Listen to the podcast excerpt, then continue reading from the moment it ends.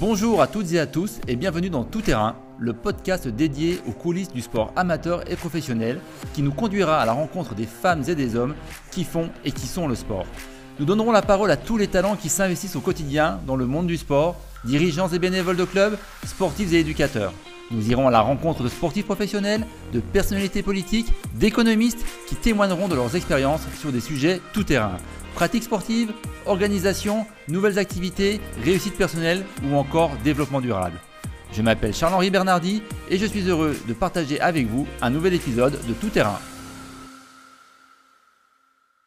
Bonjour et bienvenue dans un nouvel épisode de Tout Terrain.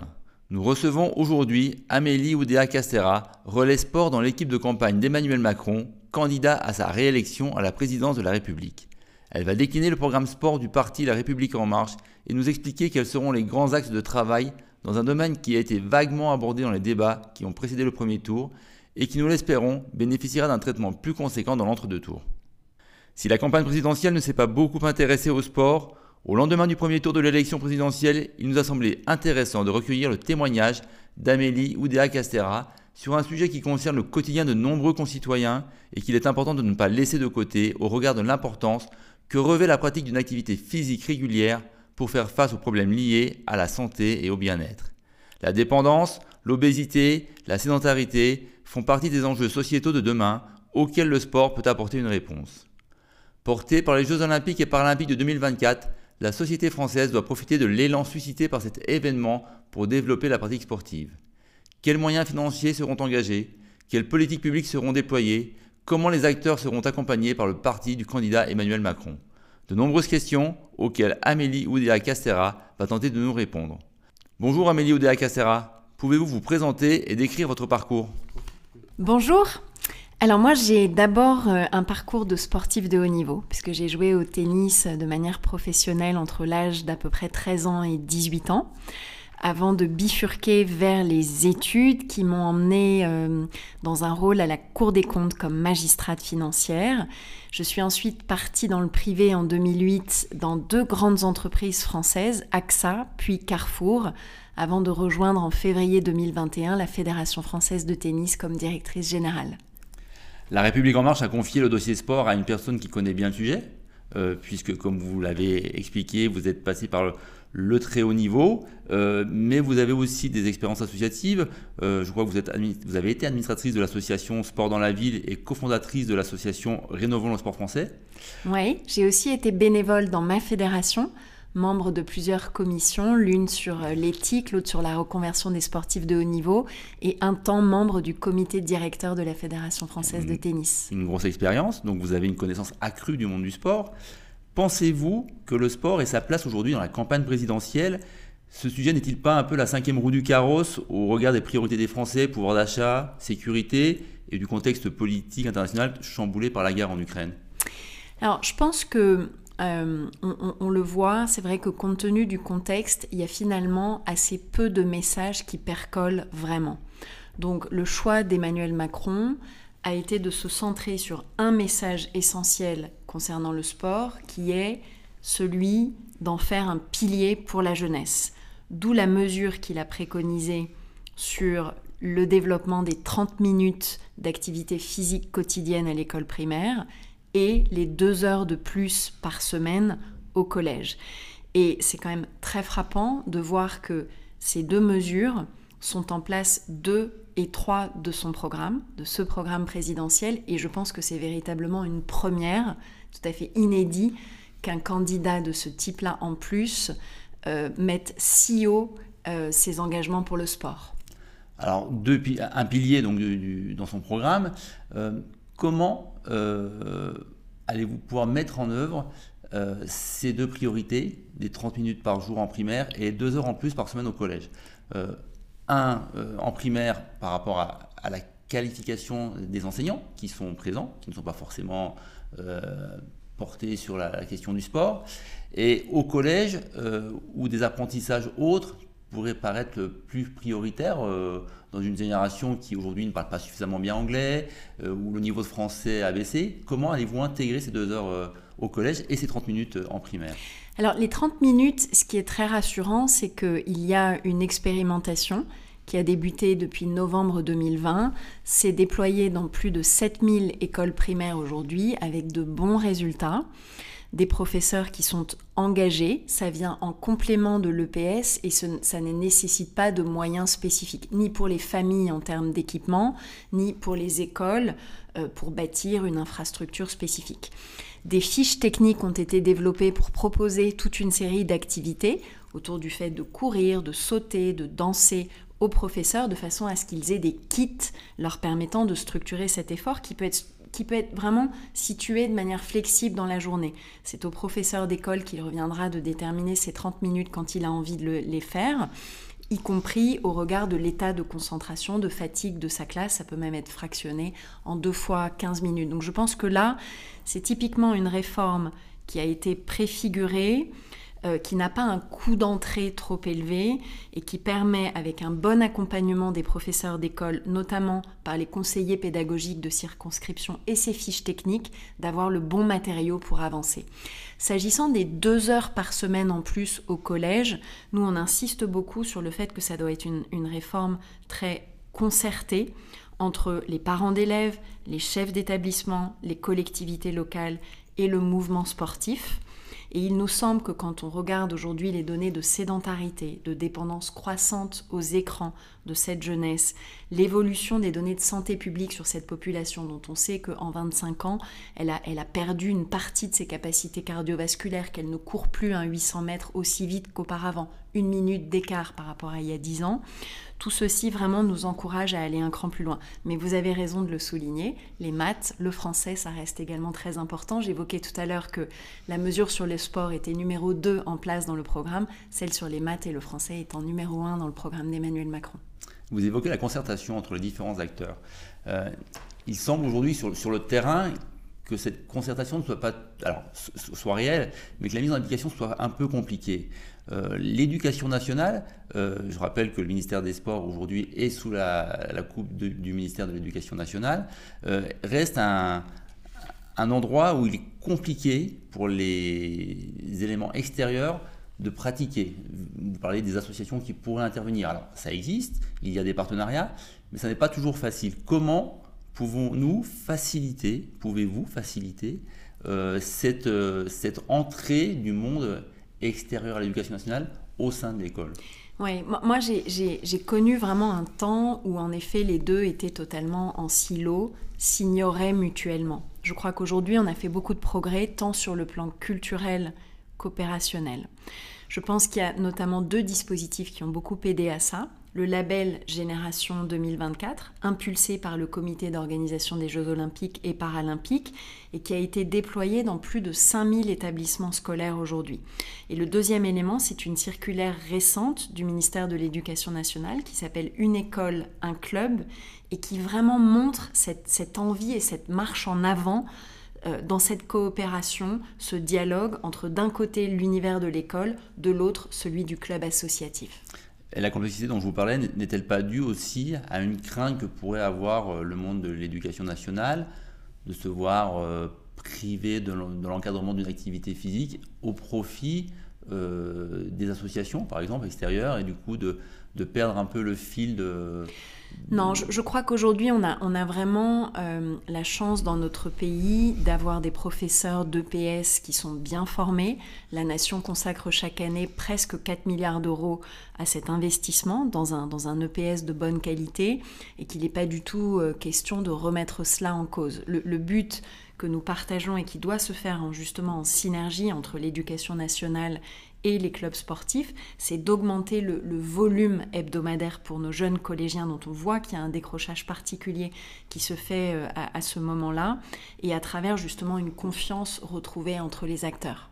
Donc plus de moyens, euh, des kits euh, expérimentaux sur 7000 établissements. Allez-vous le, positionner sur plus d'établissements et, et Absolument. L'idée, c'est de généraliser. Alors, initialement, L'engagement de généralisation était plutôt à l'horizon de la rentrée 2024. Donc là, le, candidat Emmanuel Macron veut avancer cette généralisation de deux années, ce qui va représenter une accélération importante, mais on, couvre déjà un champ important avec les 7000 euh, écoles couvertes.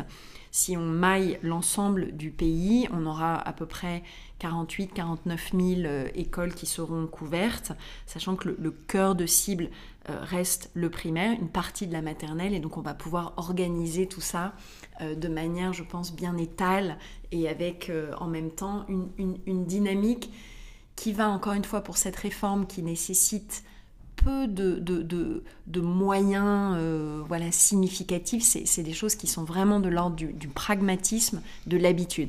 Et j'insiste sur combien cette habitude prise dès l'enfance, elle est importante elle est clé pour prendre ce goût, cette discipline, cette habitude du sport très jeune, pour aussi améliorer les capacités cognitives de nos enfants, parce qu'on sait qu'au bout d'un moment, ils saturent, et ça, l'exemple finlandais est très bien pour montrer que ça renforce ces capacités de concentration dès lors que c'est bien organisé, et puis ça permet aussi de lutter contre la sédentarité et contre une forme d'obésité infantile dont on sait qu'elle progresse malheureusement rapidement. Donc ces actions permettront aux, enfants aussi d'aller découvrir euh, la pratique sportive en club. Euh, cette pratique ne doit-elle pas se transformer aujourd'hui? Euh, Je veux dire dans ce sens que beaucoup de nos associations sportives, qu'on appelle clubs, le club n'est pas une définition juridique de l'association sportive, sont tournées vers la compétition. et aujourd'hui, nous constatons, après Covid, les jeunes sont, sont moins attirés par cet aspect compétitif, plus vers une activité de loisir. Est-ce que nos clubs ne doivent pas s'adapter, changer de paradigme sur euh, ce qu'ils proposent et, de, concert euh, changer euh, leur relation avec les fédérations, qui sont, elles, là pour organiser le sport en compétition? Alors moi vraiment pour voir justement ce, fonctionnement fédéral de l'intérieur avec beaucoup d'intensité depuis presque 15 mois, le fonctionnement de, nos clubs, être aussi une maman de trois petits garçons qui font du sport beaucoup, euh, j'ai vraiment acquis cette conviction, et je suis contente que vous le souligniez, que c'est la dimension ludique d'une activité qui, avant toute chose, ancre la pratique dans la durée certains enfants trouvent cette dimension ludique dans la compétition. Ils démarrent un entraînement et tout de suite ils veulent faire des points parce que c'est cette mise en situation de jeu qui les amuse, qui les stimule. D'autres enfants, c'est pas du tout le cas. Et je pense que précisément, nos modèles sportifs, nos modèles fédéraux, doivent accommoder cette variété d'attentes. Et c'est un challenge qu'a aussi, par exemple, tout à fait l'UNSS, qui en est parfaitement conscient et qui sait qu'aujourd'hui, et a fortiori post-Covid, et j'ai envie de dire a fortiori pour des jeunes filles qui sont souvent victimes de formes de décrochage de la pratique sportive à l'adolescence, c'est vraiment cette dimension du groupe, du groupe de copains, du groupe de copines, du plaisir trouvé dans l'activité, du fait de se libérer un peu du regard des autres sur son corps, de la manière dont il évolue, qu'on arrive vraiment à euh, ancrer ce goût et cette pratique du sport dans la, dans la durée. Donc je pense que là, on a un challenge à plusieurs niveaux. Injecter plus de ludique dans la compétition, montrer qu'il y a d'autres formes que la compétition pour s'amuser beaucoup et être très attentif avec une approche finalement un petit peu plus customer-centric, on dirait dans l'entreprise, tourner vers le, vers le client que sont nos, jeunes pour euh, qu'ils fassent cet apprentissage de quelque chose qui les amuse. Et si on parvient à les amuser, ils reviendront. si je peux me permettre, est-ce qu'on peut vous demander, euh, puisque vous avez arrêté le sport de compétition assez jeune, euh, alors que vous avez de très bons résultats, est-ce que vous étiez usé par, par le haut niveau? Alors moi, j'ai en effet arrêté à 18 ans, après m'être donné une année sabbatique, j'avais eu mon bac à 17 ans, et euh, au terme de cette année-là où je m'étais vraiment donné à fond, au-delà du fait que j'ai une blessure à l'épaule qui a accéléré ma décision d'interrompre ma carrière, l'école, les études me manquaient et surtout j'avais le sentiment que je n'arriverais pas à émerger comme une top, top, top championne. Et mon sentiment était que ces, vies qui sont aussi des vies de, sacrifice, parfois de, solitude. À l'époque, il y avait en plus pas les téléphones portables, les réseaux sociaux, donc on était beaucoup tout seul sur le circuit, beaucoup dans des chambres d'hôtel, dans des gares, dans des halls d'aéroport, loin de sa famille, loin de ses amis. Pour moi, ça avait du sens si vraiment on arrive à être au top du top. Et par un ensemble de petites choses, quand je me comparais aux toutes, toutes meilleures de ma génération, notamment Martina Hingis, qui a beaucoup marqué mon adolescence, voilà, je, sentais et je voyais que j'étais, j'étais vraiment un cran en dessous. Donc vous avez le choix de, des études hein, qui ont été brillantes, euh, puisque vous êtes euh, diplômé de, de, l'ENA et de, de, l'ESSEC, je crois. Euh, Pensez-vous qu'aujourd'hui, un, sportif de haut niveau puisse allier le deux, les deux, sport et études On a le modèle américain euh, dans les universités où on met euh, à disposition des meilleurs sportifs tous les outils pour qu'ils puissent pratiquer à haut niveau. Euh, dans votre sport, de, nombreux jeunes hein, partent aux États-Unis jouer dans les universités et en même temps ben, étudier et obtenir des diplômes de qualité sans tout sacrifier. Aujourd'hui en France, on n'a pas encore ce modèle. On a l'IEP qui a ouvert des places aux sportifs de haut niveau. Mm. On, sait que les sportifs n'y vont pas vraiment. Comment pourrait-on améliorer ce système à l'américaine un peu en, restant, en gardant notre spécificité euh, française? Oui, absolument. Je pense que c'est vous posez vraiment la question dans les, dans les bons termes, me semble-t-il. Je pense que en fait, chaque, à chaque âge doit correspondre une solution. On sait que euh, pour la plupart des disciplines sportives, il y a une première accélération qui se fait à l'entrée en sixième. Donc on a besoin de développer euh, les formules des sections d'excellence sportive qui sont aujourd'hui disponibles tant au collège qu'au lycée et faire en sorte qu'il y ait un meilleur maillage à travers le territoire de ces structures. Il y en a à peu près aujourd'hui 2700 parce qu'il y a aussi des sections euh, sportifs scolaires qui sont pour des, enfants d'un niveau un petit peu moins bon en sport, mais qui sont passionnés de sport. Et l'un et l'autre, au total, il y a 4000 de ces structures en France. Il faut qu'on accélère le maillage sur le territoire de ces structures pour qu'il y ait un vrai développement dans notre pays de l'offre de formules à horaires aménagés. Je pense qu'après vient un deuxième cap qui est celui de l'entrée en seconde, grosso modo. Pour certains sports, ça peut être plutôt la troisième, mais grosso modo ce passage-là. Et là, je crois que le numérique nous offre des solutions nouvelles.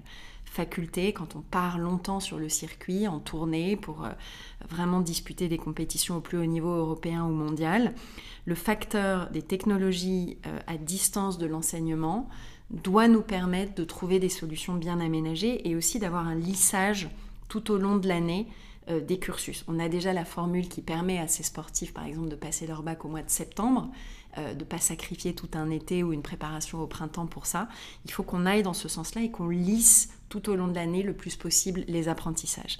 Et comme vous le dites très justement, je pense qu'il faut qu'on invente en Europe et en particulier en France, et si on pouvait être précurseur dans la, dans la France des Jeux olympiques et paralympiques à l'horizon de 2024 en expérimentant, en expérimentant ça, je pense que nous pouvons vraiment imaginer un Stanford à l'européenne ou un Stanford à la française.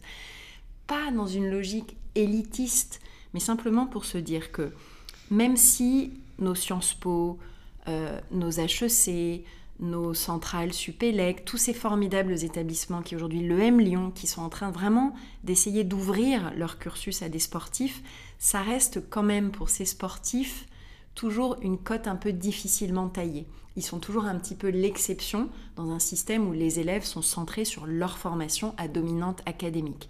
Et je crois qu'il y a un moment où il faudra qu'on crée vraiment un cursus universitaire dédié pour nos sportifs, qui soit vraiment conçu sur mesure pour eux, dans lequel ils auront un certain nombre d'enseignements qui leur seront utiles pour leur carrière. Je pense à du media training, je pense à des cours d'anglais, mais aussi des éléments du type cours de stratégie, digital, marketing, gestion de projet, qui les aideront à être le moment où ils souhaiteront, peut-être pour la reconversion, peut-être pour envisager un, nouveau pli donné à leur carrière, euh, la vraie faculté de réussir aussi dans le monde de l'entreprise, par exemple. Oui, parce que la reconversion est un vrai problème. Euh, on a beaucoup de, sportifs euh, qui se retrouvent complètement désemparés à 30 ans pour des sports collectifs. Et alors, certains se reconvertissent dans l'entraînement, mais tous n'y arrivent pas.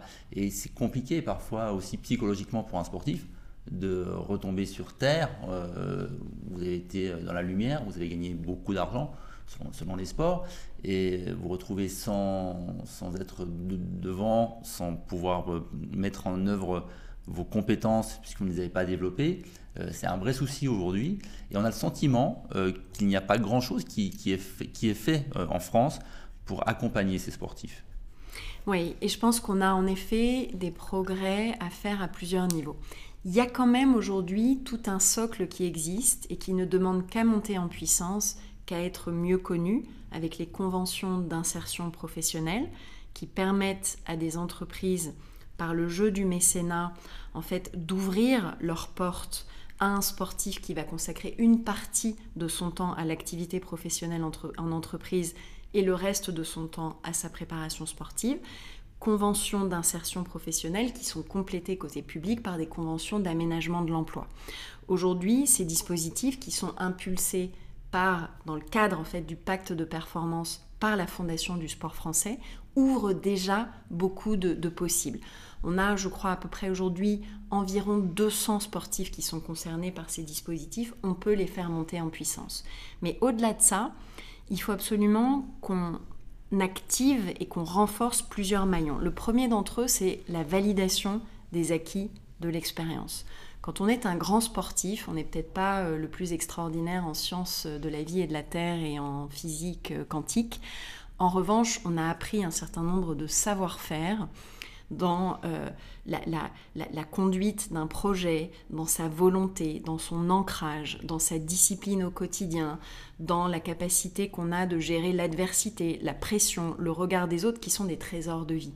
Et ces éléments-là, aujourd'hui, sont insuffisamment reconnus. Je pense que l'autre élément, c'est qu'il faut qu'on développe les formations qui, avant même le moment de la reconversion, permettent d'accompagner nos sportifs en leur donnant un bagage qui leur est utile. Un sportif, c'est par définition quelqu'un qui à un moment a des coups de moins bien ou a des moments où il est blessé par exemple. Il faut absolument lui permettre de mieux utiliser ces moments de creux pour que ce soit des moments où il s'enrichit, il se forme, il développe l'anglais, il, fait du média training, euh, il, regarde les, modèles économiques du sport, comment on organise un événement, il fait peut-être une insertion professionnelle, un stage de longue durée dans une fédération s'il est blessé pendant deux mois, etc. On utilise ces pics et ces creux. On ménage nos sportifs quand ils sont dans leur pic de réussite et pendant leur creux, pendant leurs blessures, pendant leur temps plus difficile, on leur trouve des, systèmes qui leur permettent de continuer à développer un bagage. Et puis après, je pense que vient le temps de la reconversion lui-même, qui doit être mieux préparé, on l'a dit, et on doit trouver un bassin d'entreprises plus large qui vont non seulement accueillir ces sportifs, mais comprendre le potentiel incroyable d'inspiration que peuvent avoir ces sportifs dans le collectif de l'entreprise, pour promouvoir une activité physique et sportive, pour montrer tout ce que peut apporter le, sport. Et c'est là que je trouve on peut joindre de manière assez unique euh, l'insertion professionnelle de sportifs de haut niveau et la promotion d'une activité physique et sportive pour le plus grand nombre en milieu professionnel.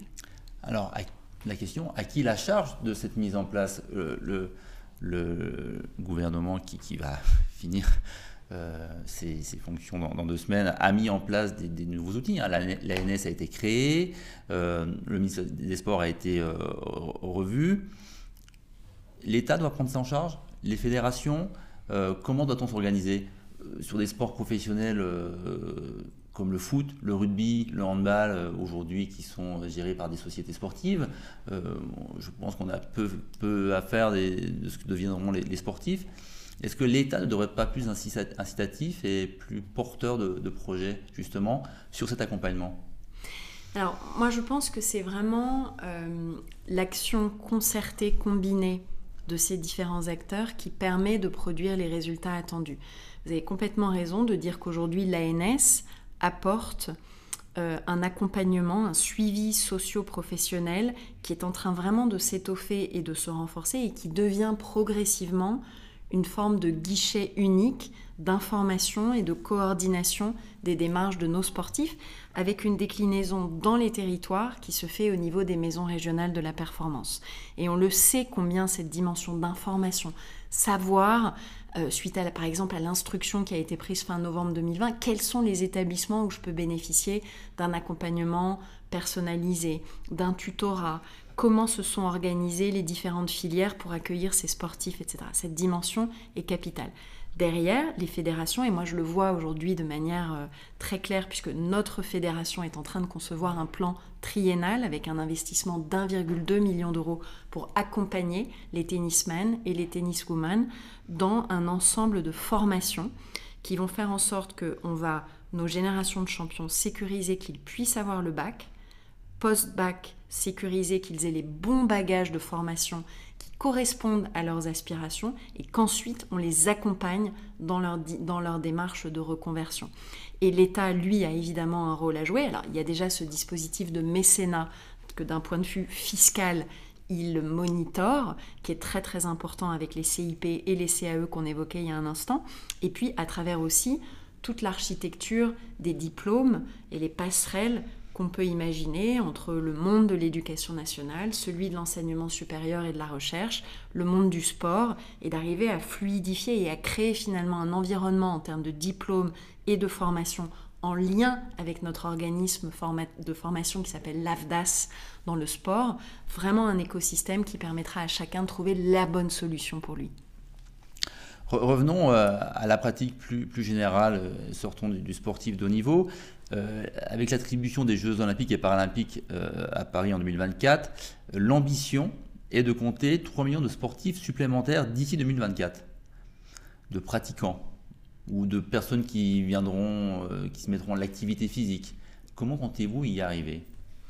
Alors on a pris différentes mesures pour, pour impulser ça. La première qui me vient à l'esprit, c'est vraiment le pass sport, c'est-à-dire cette allocation qui bénéficie en théorie à un petit peu plus de 5,2, après entre 5,1 et 5,2 millions de personnes, qui correspondent à des jeunes de 6 à 18 ans et quand ils sont en situation de handicap jusqu'à 30 ans, titulaires de l'allocation de rentrée scolaire. Donc c'est vraiment euh, les familles modestes, les jeunes de familles modestes qui reçoivent cette allocation de 50 euros qui leur permet de financer une licence dans une fédération euh, et pourquoi pas aussi une partie de la cotisation si la licence est inférieure à ce coût de 50 euros. Ça, aujourd'hui, on a un petit peu plus de 1,2 million de foyers qui ont comment dire, reçu effectivement cette prestation et on voit bien qu'il y a un, écart entre la quantité de foyers théoriquement bénéficiaires et ceux qui effectivement reçoivent cette allocation, ce qui veut dire qu'on a devant nous un travail important avec les CAF notamment et aussi d'un point de vue plateforme digitale pour simplifier les conditions de recours et d'utilisation du pass sport. C'est vraiment assez révolutionnaire ce dispositif. C'est vraiment la première prestation sociale qui démocratise l'accès au sport pour notre jeunesse. Dispositif très important.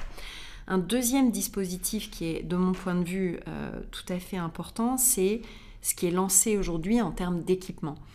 Euh, il y a, en octobre dernier, le président de la République avait impulsé un nouveau plan qui s'appelle 5000 terrains de proximité et qui vise à construire, mais aussi à animer dans les quartiers prioritaires de la ville et dans les zones de revitalisation rurale différents équipements, que ce soit du hand, du, judo, euh, du basket 3-3, du padel, pour permettre la reconstitution d'un tissu d'équipement bien animé, encore une fois, j'insiste sur cette dimension d'animation, pour que dans les territoires carencés et en Outre-mer, il y ait vraiment cette offre d'équipement qui se développe. Un troisième exemple que je veux absolument donner, c'est euh, ce qui est fait pour les personnes en situation de handicap, avec pour la première fois une stratégie sport et handicap qui a été conçue, déterminée à développer l'offre en club et l'accompagnement des personnes en situation de handicap pour qu'elles soient elles aussi capables de mettre le sport dans leur cœur de vie. Euh, un quatrième exemple que je veux donner, c'est celui des maisons du sport santé. C'était une promesse du candidat Macron en 2017. À l'époque, on considérait un peu ça comme des ovnis, on se demandait si ça allait faire pchit et à quelle vitesse, etc. En réalité, près de 500 maisons sport santé ont été labellisées à travers les territoires et qui ont cet immense mérite de ramener vers la pratique d'une activité sportive des personnes qui étaient tenues éloignées de cette pratique ou qui ont besoin d'utiliser le sport à des fins de santé, à des fins thérapeutiques. Donc là, on est vraiment sur une série d'éléments et on veut aller plus loin. Je vais donner deux exemples. Aujourd'hui, on voit des villes comme Copenhague ou comme New York qui ont vraiment implémenté ce qu'on appelle le design actif, c'est-à-dire la capacité, quand on marche dans sa ville, d'avoir des, une, on va dire une, conception de l'espace urbain qui vous incite à marcher, qui vous incite à monter les escaliers, qui vous incite quand vous traversez un parc, un terrain, à y faire euh, une petite activité ludique, à bouger, à exprimer votre, votre corps. Et le parallèle en milieu rural vaut tout aussi bien. Aujourd'hui, on se rend compte qu'il y a un vrai boom euh, des trails, des éco-trails, euh, de, tout ce qui est euh, randonnée, mais souvent c'est plutôt des populations urbaines qui vont en milieu rural le week-end pour faire ces activités-là, et c'est encore pas suffisamment les populations rurales entre guillemets autochtones qui vraiment développent ce rapport nouveau à leur territoire, à leur nature par le sport. Donc là il y a vraiment un terrain euh, qui est, très riche pour avancer euh, dans cette direction. Et le dernier élément que je mentionnerai, toujours pour les personnes en situation de, handicap, au-delà de ce que j'ai expliqué sur l'offre en club, sur sa visibilité, sur la formation, l'accompagnement euh, de ces personnes par des personnels mieux formés, on a absolument besoin de travailler sur la mise en accessibilité de nos équipements, pas seulement sportifs, aussi de transport. C'est ça que on voudrait vraiment que les Jeux olympiques et paralympiques de Paris 2024 soient très game changer en la matière, qui est vraiment un avant-après, d'ailleurs comme on a pu l'observer euh, avec les Jeux de Londres en 2012. Vous avez abordé plusieurs points qui, qui amènent des questions. Euh, le passeport. Pensez-vous que le sport soit reconnu sa juste valeur aujourd'hui dans la société? Le passeport, c'est 50 euros le pass culture, c'est 300 euros. Pourquoi cette différence? Alors. Euh, excusez-moi. Et, c'est pour ça que je vous dis, est-ce que le sport est reconnu à sa juste valeur? Aujourd'hui, un, mm. un, cours de tennis, c'est un éducateur, un moniteur de tennis formé, qui a un coût, c'est euh, des, des, balles, c'est des installations qu'il faut entretenir. Et, euh, et, le sport, dans l'inconscient des gens, ne doit pas être cher, doit être accessible. Mm-hmm. tout comme la culture. Mais la culture est plus chère et la culture est plus financée. Pourquoi cet écart? Dans les 300 euros du passeport, il faut se souvenir que bah, à, chaque fois qu'on va acheter un livre, aller dans une expo, euh, dans un musée, en fait, à chaque fois, on paye un one-shot pour ce coup-là. Si avec les 50 euros, vous, vous, prenez un abonnement euh, dans un club d'une fédération, un club affilié dans une fédération, vous allez pouvoir jouer à volonté dans, ce, dans, cette, dans cette structure. Donc je pense qu'on peut toujours rêver plus, etc. Mais c'est déjà un formidable coup de pouce et une fois que ce, cette barrière à l'entrée pour être vraiment dans ce club se, franchit, euh, il y a euh, une capacité à pouvoir faire ça avec, avec une récurrence euh, tout à fait, tout à fait forte. Et n'oublions pas aussi qu'il y a quand même beaucoup de structures municipales aujourd'hui où la, cotisation n'est pas très coûteuse et elle peut quasiment être financée avec le passeport, tant côté licence que côté cotisation. Euh, est-ce que le sport est reconnu à sa juste valeur? Je pense que on progresse beaucoup. Je pense que avec le confinement, avec ce que voient les parents sur le degré d'addiction de leurs enfants aux écrans, quel que soit le milieu social, il y a une prise de conscience énorme que l'activité physique, le sport et le côté ludique qui va avec est l'une des rares choses qui peuvent vraiment tenir à distance de ces écrans notre jeunesse, nos enfants. Euh, moi, je le vois, il y a un moment où mes enfants ne sont pas sur leur téléphone, c'est quand ils sont au sport. Euh, et parce que ils, y sont à fond, ils sont concentrés, ils sont dans le plaisir de cette activité. Et je crois que on a absolument besoin de ça. On a besoin également de cette activité physique pour lutter contre la sédentarité et pour lutter contre les risques d'obésité qui vont avec la malbouffe et avec des habitudes d'inactivité qui sont, qui sont trop fortes. Et moi, j'ai coutume de le dire, je pense que la société se rend compte de plus en plus que le sport est en soi de la RSE c'est en soi quelque chose qui concourt à un fonctionnement durable de notre société et de notre humanité. Autre point évoqué, euh, le sport santé. Donc en, mars 2017 a été promulguée la loi dite sport sur ordonnance. Vous l'avez dit, plus de 500 maisons. Un petit peu avant même, oui. 2016 avec Valérie Fournéron. Oui, mais euh, la, loi a été promulguée en, 2017, euh, je crois le 1er mars. bon, on, reviendra sur, on vérifiera les dates vous avez 500 maisons sport santé qui ont été euh, ouvertes, beaucoup d'associations portées par les fédérations à travers euh, les financements CNDS à l'époque, ANS aujourd'hui, euh, ont été dans cette direction du sport santé. Un des écueils que rencontrent les associations aujourd'hui sur le terrain, c'est que elles ont du mal à financer ces activités. Elles ont recruté des éducateurs formés spécifiquement pour, pour le sport santé, qui sont des éducateurs en activité physique adaptée, APA, des gens qui ont un bac plus 5, qui demandent une certaine rémunération. Il y a une prise en charge de ces personnes euh, qui est euh, plus encadrée et euh, avec un nombre moins important que sur le sport classique. Et on n'a pas le sentiment aujourd'hui que le, les associations soient accompagnées par l'État.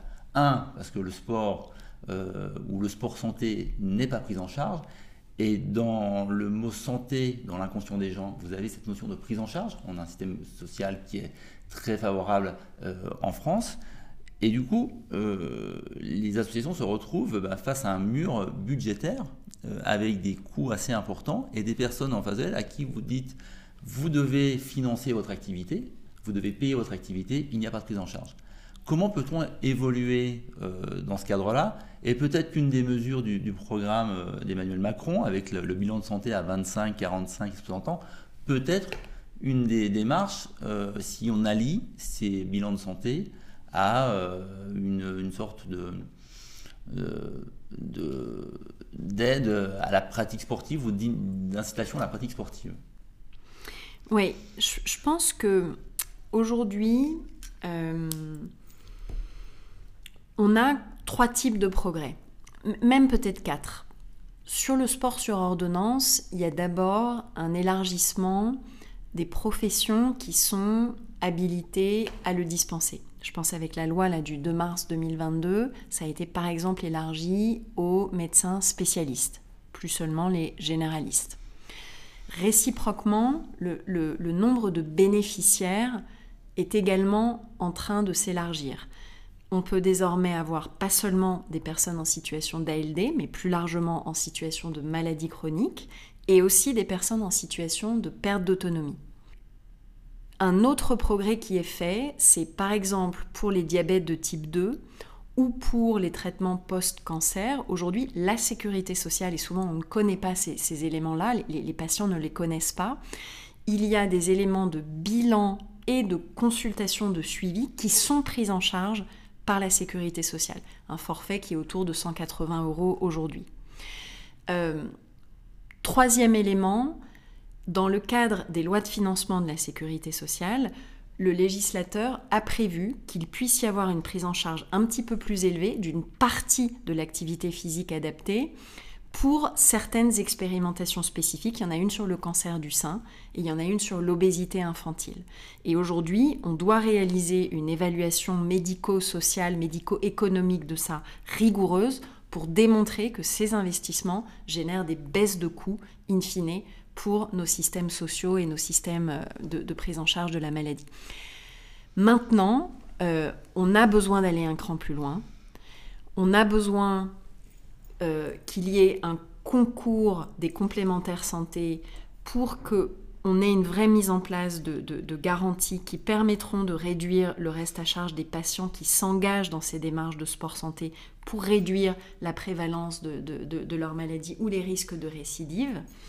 Et vous l'avez dit, aujourd'hui on a un nombre croissant de professionnels qui sont formés. Je pense évidemment en effet aux STAPS, aux enseignants APA, mais aussi dans le monde fédéral, nos éducateurs sportifs. Et je pense que ce modèle est en train de trouver ses marques, de trouver ses points de repère. Aujourd'hui, si j'en juge par ce que nous faisons nous à la Fédération française de tennis, on a presque 320 clubs qui se sont engagés dans une démarche de labellisation tennis santé et qui proposent à travers ce qu'on appelle les trinômes, c'est-à-dire vraiment l'éducateur, le, euh, euh, le, médecin qui, suit tout ça et euh, le, comité qui organise ça pour les patients, vraiment des activités qui trouvent leur public avec une solvabilisation de la demande, parce que les patients eux-mêmes se rendent compte des, bienfaits que ça génère.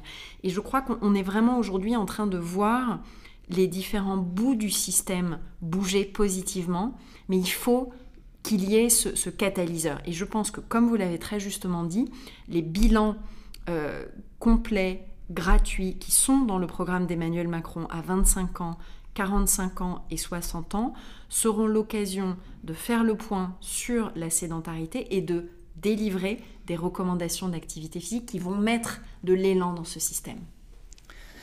Et troisième point abordé dans vos réponses, le, le plan euh, des 5000 équipements sportifs de proximité euh, pour 2022. Alors, ce plan... à l'horizon 2024, c'est sur trois exercices, 22, 23, 24. qui doit être encadré par une animation hein, des lieux, vous l'avez dit. Est-il pertinent à tous les niveaux? Aujourd'hui, on a un parc d'installations sportives en France soutenu et payé par les collectivités locales en général, qui est vieillissant. N'y a-t-il pas un intérêt à rénover euh, ces parcs pour que les conditions de pratique soient meilleures, notamment sur les questions énergétiques. Hein. On sait que beaucoup de gymnases sont des passoires énergétiques. Et finalement, ne pas forcément construire des équipements dans des lieux où ils ne seront pas occupés. Euh, et peut-être avoir des, des équipements, euh, vous parliez dans la ruralité, des équipements mobiles. On peut imaginer un, bus mobile qui se déplacera dans les, territoires avec de l'animation sportive. Voilà, la question est est-ce que tous ces équipements seront, utiles? Et puis surtout, animer l'utilisation, comment allez-vous faire pour l'animer? Aujourd'hui, on a une pénurie dans nombre de, sports, d'éducateurs sportifs euh, selon les fédérations, euh, dans des places plus que sur d'autres. Sur Paris, région parisienne, il y a une pénurie de moniteurs de tennis, de maîtres nageurs, de professeurs d'escalade. Euh, comment pouvons-nous construire ces équipements et permettre de les animer? Oui, je pense que cette réponse de proximité, elle était la plus urgente. Et je voudrais compléter le fait que dans ce plan 5000 terrains de proximité, qui est doté de 200 millions d'euros sur 3 ans, il y a en plus 50 millions d'euros qui vont être mis au service de la rénovation thermique des équipements. Le, deuxième euh, élément, aujourd'hui on, prépare les Jeux olympiques et paralympiques, on s'aperçoit que notre parc d'équipements peut subvenir à 95% du, besoin. Ce qui signifie que quand même, grâce aux investissements, et notamment, vous l'avez souligné, des collectivités territoriales, hein, qui chaque année sont sur un investissement de l'ordre de 10 milliards d'euros en faveur des équipements, notamment des équipements structurants dans les territoires, on a quand même une infrastructure qui est d'un très bon niveau, avec un très bon maillage. Maintenant, on sait qu'on doit continuer à investir et il faut qu'il y ait une part des moyens qui soient mobilisés à travers un bon équilibre entre des financements publics et privés pour que on ne, perde pas sur ce terrain des équipements euh, structurants. Mais voilà, euh, gouverner, c'est aussi choisir. Euh, on connaît la situation budgétaire de la France, il y a des priorités, et il semblait à Emmanuel Macron que la dimension QPV, zone carencée, en milieu rural et outre-mer étaient vraiment les territoires prioritaires sur lesquels investir euh, à court terme. Je voudrais compléter cette réponse en disant que dans le cadre de la loi du 2 mars 2022 a également été prévue une mutualisation beaucoup plus forte des équipements, notamment des équipements scolaires, avec la construction d'un accès indépendant qui permettra à toute une série d'acteurs locaux notamment dans le cadre des plans sportifs locaux, d'accéder à ces gymnases, à ces équipements euh, de nature scolaire. Et je crois que cette démarche de mutualisation, il faut qu'on la développe et parfois aussi de manière innovante, par exemple à travers la promotion des tiers-lieux sportifs qui vont nous permettre en fait de croiser différentes activités, de recréer des espaces de vie qui sont propices à la pratique d'une activité de manière ludique dans un cadre qui soit attrayant. Vous avez soulevé un point intéressant sur les, établissements scolaires. Aujourd'hui, il y a bon nombre de, grands lycées, grands collèges euh, qui disposent d'équipements sportifs qui ne sont pas accessibles euh, juste parce que euh, une personne qui, qui, a un travail et qui termine à 17h ou 18h ferme les portes et qu'on ne trouve pas de solution aujourd'hui pour mettre... Le mutualiser. oui, pour le mutualiser, mmh. pour dire ben, le, le, club sportif, euh, la collectivité va prendre en charge le coût euh, euh, du Donc gardien. Ça, vraiment, les, barrières sont désormais levées. Après, dans les réglages opérationnels, il y a encore un petit peu de, travail parce qu'on le sait, il y a des enjeux de responsabilité, il y a des enjeux de, parfois de transfert de charges. Donc c'est très important que ce plan-là, il soit bien mis en œuvre de façon à ce que la mutualisation des équipements soit véritablement une solution et pas une source de, difficultés opérationnelles dans, sa mise en œuvre. Mais on, a, on a l'impression qu'on patine un peu. On a l'exemple aux États-Unis où les équipements sportifs sont, ouverts euh, oui, en soirée, euh, le week-end. Voilà. Mais je pense que pour chacun, ça devient la cible. Absolument. Revenons à quelque chose de plus joyeux, les Jeux Olympiques et Paralympiques de 2024, qui est un grand événement. Euh, c'est à travers le COJO, euh, de nombreux appels à projets ont été lancés et ont permis ou ont incité les, associations sportives à, différencier, à diversifier leurs activités.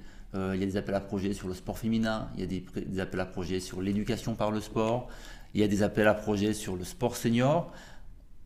Est-ce que vous pensez que les clubs, suite à, ces appels à projets qui aujourd'hui sont financés, hein, donc qui, oui, Impact 2024, Impact 2024 entre autres, où euh, vous parliez des labellisations de, des 2024, des, établissements scolaires, euh, pensez-vous qu'on aura une continuité après 2024 Est-ce qu'il n'y a pas une crainte euh, de la société civile que tout s'arrête après 2024 Non, je crois vraiment pas qu'on soit dans le, le, risque que la lumière s'éteigne au moment où on aura la cérémonie de clôture. Je pense que, euh, vous savez, dans cette, dans cette notion, ce mot qu'on utilise souvent, celui, celui d'héritage, ça se prépare, ça se transmet, ça s'ancre. Donc, par le soutien apporté à l'organisation de grands événements postérieure à 2024. Je pense à l'euro féminin, je pense à ce qui a été dit sur une éventuelle candidature de la montagne française aux Jeux olympiques euh, d'hiver 2034, euh, quelque chose comme ça. On voit bien qu'il y a la volonté que ces grands savoir-faire français dans l'organisation des événements internationaux, elles, elles perdurent et elles montent en puissance. De la même façon, quand on fait des choix par exemple, j'ai en tête ce qui a été fait au niveau de la FIFA pour mettre euh, une antenne de la FIFA euh, en France.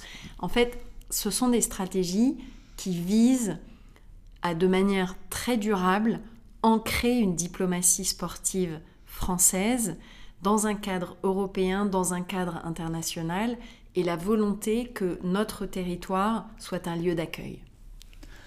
Autre point euh, qui pose question dans le sport, c'est la question de l'emploi. Euh, je l'ai déjà soulevé sur l'animation des, des 5000 équipements. Aujourd'hui, le bénévolat tend à décroître euh, dans, les associations sportives et nombre de bénévoles étaient encadrant des activités sportives. la valeur ajoutée, c'est que aujourd'hui on professionnalise le sport. vous avez des éducateurs mieux formés, puisque diplômés. Euh, mais la vraie problématique, c'est comment euh, rémunérer euh, ces éducateurs. Et j'en reviens à la notion de, du sport est-il mm, payé à sa juste valeur? On se retrouve un peu aujourd'hui à, une frontière pour les clubs où on, doit salarier des, personnes qui sont diplômées, mais c'est un coût. Et ce coût, il se reporte principalement sur les cotisations des adhérents qu'on ne peut pas augmenter puisque le sport ne doit pas être cher.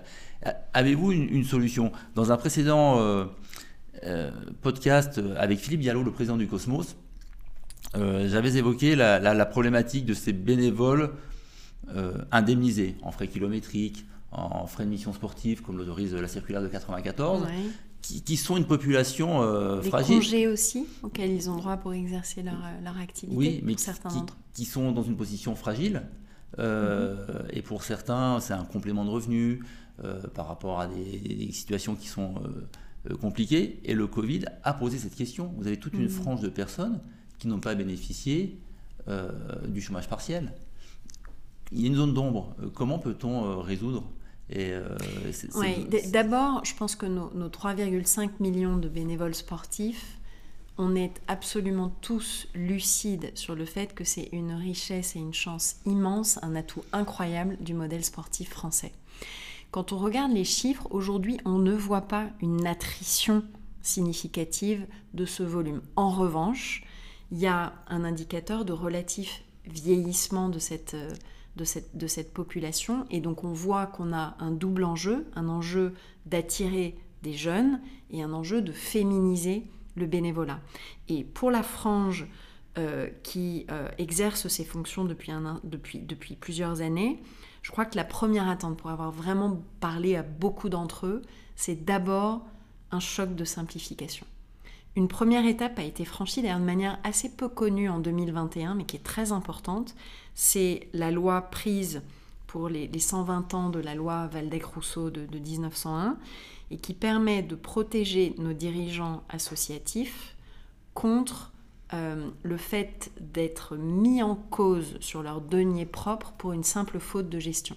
Chose dont étaient préservés paradoxalement les chefs d'entreprise et, dont et auxquels étaient exposés les dirigeants associatifs. Donc ça, c'est vraiment une protection juridique dans l'exercice de leurs fonctions qui était totalement essentielle et je voudrais aussi souligner que simplification euh, a été faite également dans la gestion de la trésorerie, dans l'embauche, toutes les formalités de gestion des salariés pour les petites structures de moins de 20 salariés, etc. Donc il y a vraiment cet effort de simplification qui a été amorcé et qu'il faut impérativement poursuivre, amplifier ça ne peut pas être possible de continuer à chaque modification de statut, de devoir euh, déposer à la préfecture des choses. C'est pas possible en fait. Il faut qu'on ait une plateforme bien foutue qui dématérialise beaucoup d'actes et de la même manière que aujourd'hui pour la délivrance d'un passeport, d'une carte d'identité, l'État a fait des progrès fabuleux. Ce choc de simplification sur la vie associative, il est devant nous et il est impératif.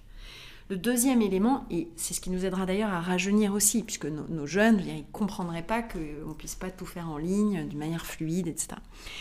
L'enjeu de la féminisation est important. On sait aussi que la loi a mis, la loi du 2 mars 2022, des objectifs élevés, avec une parité au niveau des instances nationales à 2024 et régionales à 2028. Il va falloir qu'on trouve des femmes qui ont envie de s'engager, qu'on repère euh, ces personnes euh, qu'on arrive à les mentoriser, qu'on arrive à les accompagner, à faire connaître les belles expériences réussies. Et là, c'est en soi un chantier qui est, important. Mais ce, réservoir de, force, d'élan que peuvent nous donner l'accès des femmes à ces fonctions de, bénévoles me paraît, euh, à ces responsabilités de bénévoles me paraît tout à fait important. Mais je ne veux pas éluder le cœur de la question, qui est aussi celui de comment améliore-t-on la reconnaissance de nos bénévoles.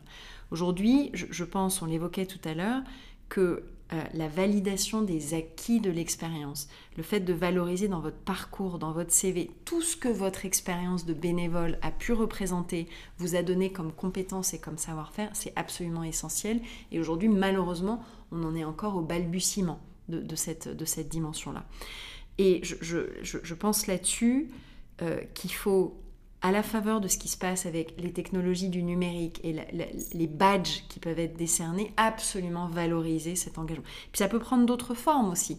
Moi, nous, je le vois, on, travaille à la Fédération française de tennis énormément sur tout ce qui peut euh, donner des, des, signaux tangibles de reconnaissance à nos bénévoles, en les invitant plus régulièrement à Roland Garros, en les invitant au Rolex Paris Master, à nos événements, à la vie de notre fédération, parce que c'est aussi ça qu'ils ont besoin de sentir c'est que on admire ce qu'ils font, qu'on sait leur dire merci et qu'ils ont du plaisir aussi en retour à travers ces, éléments annexes de reconnaissance qu'on leur apporte, même si le cœur de leur plaisir est le sentiment d'utilité sociale qu'ils ont au quotidien. Après, je, n'opposerai pas du tout le bénévolat à l'emploi associatif. Je pense que l'un et l'autre sont complémentaires. Et aujourd'hui, quand on voit, par exemple, les, les aménagements de cotisation sociale euh, Fillon, on a la capacité à solvabiliser hein, la création de toute une série de fonctions, de chargés de développement, d'éducateurs, et je ne suis pas sûre aujourd'hui que le secteur sportif utilise suffisamment bien, de manière suffisamment volumineuse, ces avantages qui permettraient vraiment là encore de solvabiliser toute une demande de création de ces emplois, etc. Je pense que sur nos jeunes, Aujourd'hui, on a trouvé un certain succès et un certain élan dans les formules finalement qui permettent de passer de la formation à l'emploi. On sait rarement, par exemple, que l'apprentissage a fait x6 dans le sport au cours de ce quinquennat. On connaît assez peu les dispositifs de type Sésame qui ont permis à des jeunes décrocheurs ou à des jeunes des quartiers de vraiment se former se mettre le pied à l'étrier pour avoir un emploi dans le sport. Et dans le cadre du plan Un jeune, une solution, on est prêt à aller encore plus loin. Le contrat d'engagement jeune, par exemple, solvabilise là aussi la pratique de 20 heures de, soit de sport, soit de pratique dans un secteur, une structure employeuse sportive pour favoriser l'insertion professionnelle de nos, de nos jeunes. Donc je crois qu'une petite révolution est en germe à ce niveau-là et qu'il faut qu'on lui donne tous l'élan nécessaire. Alors je vous rejoins sur ces dispositifs qui sont euh, très pertinents euh, et je rajouterai euh, l'ANS Les emplois, absolument. L'ANS emploi, je, je, pense Ou les emplois du FONGEP sur des, des, des, des, postes un petit peu plus spécialisés pour des missions données. Euh, par exemple, de transformation numérique. On a là aussi des, réservoirs importants. L'intérêt de l'ANS Emploi, c'est que vous êtes obligé d'embaucher la personne en CDI. Et donc, ça, oblige les associations, avec une aide sur trois ans, hein, qui, est, quand même conséquente, ça oblige les associations à. Eh et on voit d'ailleurs avec des très bons taux de pérennisation de l'emploi, de l'ordre de, 80%. De, pérenniser. De toute façon, vous êtes en CDI, donc euh, l'idée, c'est de, garder la, personne. Euh, néanmoins, le, est-ce que le modèle associatif français aujourd'hui, alors il y, a le, vieillissement des bénévoles que, l'on veut rajeunir, euh, il n'est pas à la croisée des chemins. Est-ce, qu'aujourd'hui, euh, il faut pas changer aussi d'état d'esprit, de mentalité, euh, pour eh ben, attirer plus d'adhérents et j'oserais dire de clients, aller un peu vers un modèle un peu plus commercial ben, pour générer de, la pratique, générer du revenu, et ben pour euh, aussi euh, assurer ben, emplois, euh, le financement de ces emplois. Moi, je pense qu'il n'y a rien de mal à ça, mais on est encore sur un dogme de, ce modèle associatif qui, qui doit rester comme il l'était en 1901, alors qu'il y a un potentiel de pratiquants sportifs énorme. On va prendre les runners, vous avez 18 millions de runners aujourd'hui, beaucoup courent tout seuls, euh, mais les clubs qui ont compris euh, que cette population était intéressée par être, pour être encadrée, pour progresser, euh, parce que bah, ils s'apprendront à mieux courir et techniquement et dans la construction de leur entraînement pour préparer une course. Il y a une captation qui est facile à faire de, ces personnes. et quand on voit que euh, je ne, citerai pas la marque, mais une marque de vêtements de sport connue arrive à faire courir des gens tout seuls, dans, enfin par groupe, mais euh, ils se retrouvent dans la rue et ils courent un peu près n'importe où. Euh, les associations doivent évoluer et je, crois que, les, que le gouvernement doit l'accompagner. Et je pense que tous les, appels à projets dont, je reparle des Jeux Olympiques et du fin du COJO, à travers les différents dispositifs, sont un facteur d'évolution et de transformation des associations mais il faut qu'on accepte que cette transformation se fasse. Oui, je pense que c'est très juste. Et c'est d'ailleurs dans cette logique-là que la fameuse loi du 2 mars 2022 euh, sur la démocratisation du sport en France prévoit aussi que les structures sportives puissent avoir le statut de SIC, hein, Société coopérative d'intérêt collectif, et qui quelque part scellent leur appartenance à l'économie sociale et solidaire mais avec un modèle qui peut être plus tourné vers la gestion économique que le strict statut associatif. Là encore, les lignes bougent et je pense que ça ouvre des perspectives qui sont très intéressantes.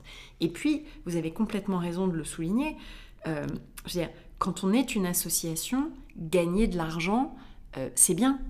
Gagner de l'argent, développer euh, des offres qui trouvent naturellement, spontanément leur public et arriver à solvabiliser cette demande de pratique, c'est quelque chose de formidable. Et puis je voudrais aussi profiter de votre question pour souligner que le sport, au-delà des assauts, au-delà de l'économie sociale et solidaire, c'est aussi toute une filière économique qui représente aujourd'hui quand même 80 milliards d'euros de chiffre d'affaires. On a à peu près 25 000 structures associatives employeuses, mais on a au global peut-être 70 à 80 000 autres structures qui, elles, sont vraiment dans une logique d'entreprise et d'emploi non aidé. Donc on est euh, sur une, euh, un secteur économique dont on méconnaît souvent à la fois la force économique et le potentiel de, développement. Autre, point, alors vous allez être concerné en tant que DG d'une fédération. Est-ce que le, modèle français de financement des fédérations euh, par l'État qui est basé, alors je simplifie volontairement, hein, mais beaucoup sur le nombre de licenciés. Est-ce que ce modèle est toujours viable? Je vais reprendre l'exemple des, runners. Aujourd'hui, la, Fédération française d'athlétisme potentiellement, pourrait potentiellement avoir 18 millions de licenciés supplémentaires. ils n'ont pas réussi à capter ce public parce que peut-être qu'ils s'y ont pris trop tard, enfin peu importe. Est-ce que ce modèle, il n'est pas un peu dépassé? Est-ce qu'on ne pourrait pas aller sur autre chose? Toutes les fédérations ont dans leur statut, dans leur règlement intérieur, euh, un, paragraphe qui dit que vous avez l'obligation, quand vous êtes affilié à la fédération, de, licencier toutes les personnes qui viennent dans votre association. Euh, aujourd'hui, euh, moi je fais du running dans un club qui a une section running. Je ne paye pas de licence. La licence fédérale doit être à 80 euros. Mon certificat médical à 23 euros, prise en, 25 euros, prise en charge à hauteur de 23 euros par la sécurité sociale, me permet de m'inscrire à plein de courses. Euh, pourquoi demain j'irai payer une Demain, on va simplifier ça. Hein. la, loi ah ne bah, prévoit plus ce certificat médical, pour les adultes. Et, donc, euh, donc, ça, ça, me coûtera encore moins cher. pourquoi j'irai prendre une licence à 80 euros avec aucun service en face? Puisque je, je vous rappelle que la licence, euh, c'est un, lien juridique entre vous et la fédération qui vous permet de participer aux compétitions. Et... Ça, m'amuse que vous disiez ça parce que notre fédération s'est engagée dans une réforme de la licence qui vise exactement à exprimer le passage de quelque chose qui était un peu vu comme une taxe un peu régalienne de la Fédé sur son public, etc., un droit de jouer en compète, vers quelque chose qui est vraiment comme une offre d'abonnement correspondant à un service et un vrai lien CRM, on dirait, dans l'entreprise, avec des avantages partenaires, avec l'accès à quelque chose vous vous dites, ah oui, ça vaut le coup, ça vaut le coup que j'ai ma licence. Et je pense que ce shift-là, de passer finalement d'une taxe à une logique de service, c'est l'une des modernisations dans, dans lesquelles est engagé le mouvement sportif et qu'on va devoir accélérer ça, c'est un vrai, un vrai challenge parce que de nombreuses fédérations ne sont pas encore dans cette dynamique-là. Amélie Oueda-Castera, je vous remercie pour cet éclaircissement sur la vision sport du candidat Emmanuel Macron, qui permettra au plus grand nombre d'avoir une activité physique régulière pour être en meilleure santé et on espère avoir une évolution du système et qui accompagnera encore un peu mieux les sportifs. En meilleure santé et aussi plus confiant en soi. Je pense que c'est ça le génie du sport, c'est que ça apporte aussi quelque chose à l'intérieur de soi. C'est un vrai facteur d'émancipation. Merci beaucoup. Tout Terrain vous remercie de votre écoute et vous donne rendez-vous lors du prochain épisode.